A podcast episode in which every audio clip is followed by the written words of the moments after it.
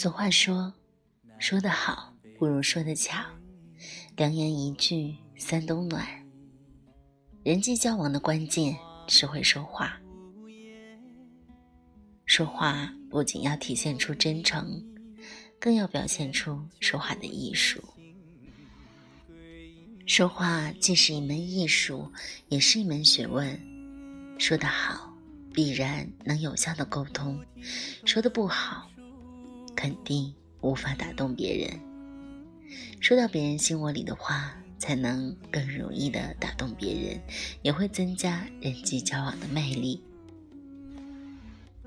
嗨，大家好，我是吴月英，舞蹈的舞，月亮的月，璎珞的璎。感谢大家来到小五的月下读书屋。跟着小五读书，让我们每天进步一点点。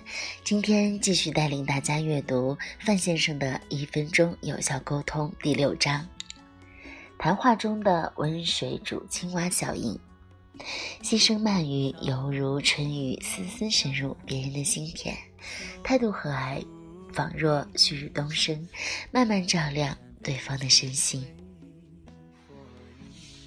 十九世纪末，美国康奈尔大学的科学家做了一个实验，把青蛙扔到热水里，青蛙马上就能跳出来。但如果水一开始是凉的，慢慢对水进行加热，青蛙就会在里面游得悠哉悠哉。即使温水，它也不在乎。等感到水热得难以忍受时，青蛙再想跳出来。已经来不及了。试验结果表明，缓慢的改变因不易被察觉而更容易被人们接受。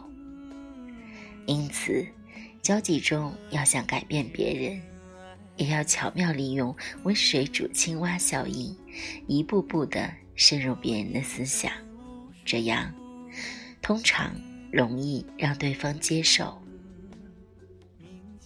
纽约格里利奇储蓄银行里有个叫詹姆士·艾巴森的出纳员。一天，他接待了一个客户。根据银行规定，所有客户在办理业务之前都要填一份表格。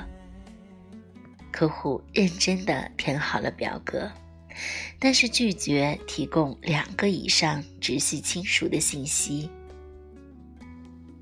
如果银行的新职员遇到这种情况，很可能会直截了当地告诉顾客，亲属信息是必须提供的，因为银行有理由拒绝不配合的客户。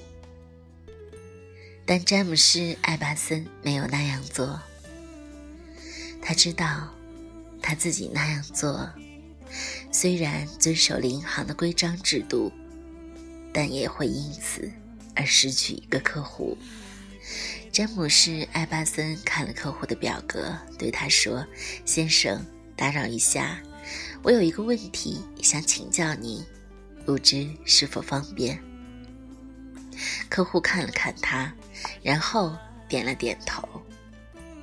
詹姆士·艾巴森说：“请恕我冒昧，万一您存在我们银行的钱。”出了问题，而我们一时联系不上您，或者您不方便亲自前来，您愿不愿意让您的亲人帮我们联系到您，或者代替您本人来处理突发情况呢？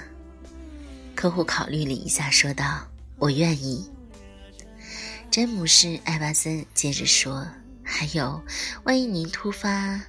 意外，我是说，万一您愿不愿意让您的亲人们来取您这一大笔存款呢？客户又点了点头。詹姆士·艾巴森微笑着说：“那么，您需要提供详细的亲属信息，把这张表格填写完整。”客户听了，点头答应。按照银行的要求填好了自己的亲属关系。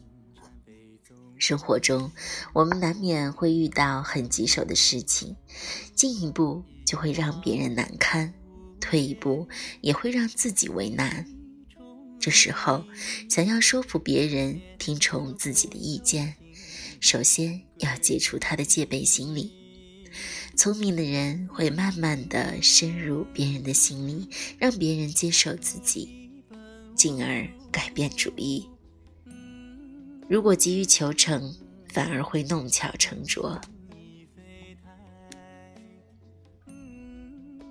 第一次世界大战的时候，美国战略物资紧缺，负责为政府供应精细货物的美国国家银器公司任务很重，但公司的人员不断流失。总经理巴林非常着急，他找到人事总管询问情况。最近公司怎么人员流动那么大？总管解释说。其实也不能怪他们，人往高处走，他们只是想找一份薪水更高的工作。巴林对总管的解释并不满意，他同时了解到，工厂还有数百名工人等着领完这个月的工资就离开。为了挽救工厂的生产，巴林决定找工人们谈一谈，了解他们的真实想法。这天。下班后，巴林把管理工人的主管们都打发走了，跟工人们进行了一次坦诚的交流。他这才明白，工人陆续离开的原因，并不是因为工资低，还因为公司有很多地方管理不当。工人们每天的劳动时间都是超负荷的，而且有时要连续几天晚上加夜班，伙食也不是很好。所以，工人们希望找个更好的工作。了解了这些情况之后，巴林向工人们承诺会尽快改善他们的工作环境，改善他们的伙食以及待遇。巴林还借势讲到了国家的为难之处，也分析了当前战时形势下就业艰难的情况，令很多工人打消了辞职的念头。巴林后来回忆这件事的时候说。我觉得不能直接说我离不开他们，我要让他们明白我的努力，同时也了解自己的处境，这样他们才会慢慢的接受我的建议。让别人接受自己的建议或者是意见很不容易，我们既不能急于求成，也不能无所作为。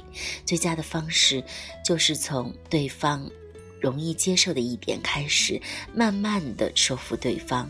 温水煮青蛙是一个渐进的过程，也是一个从量变到质变的过程。交际场合运用好这个原理，必能如鱼得水，增加自己的制胜砝码。好了，今天呢，我们的阅读就到这里吧，明晚再见。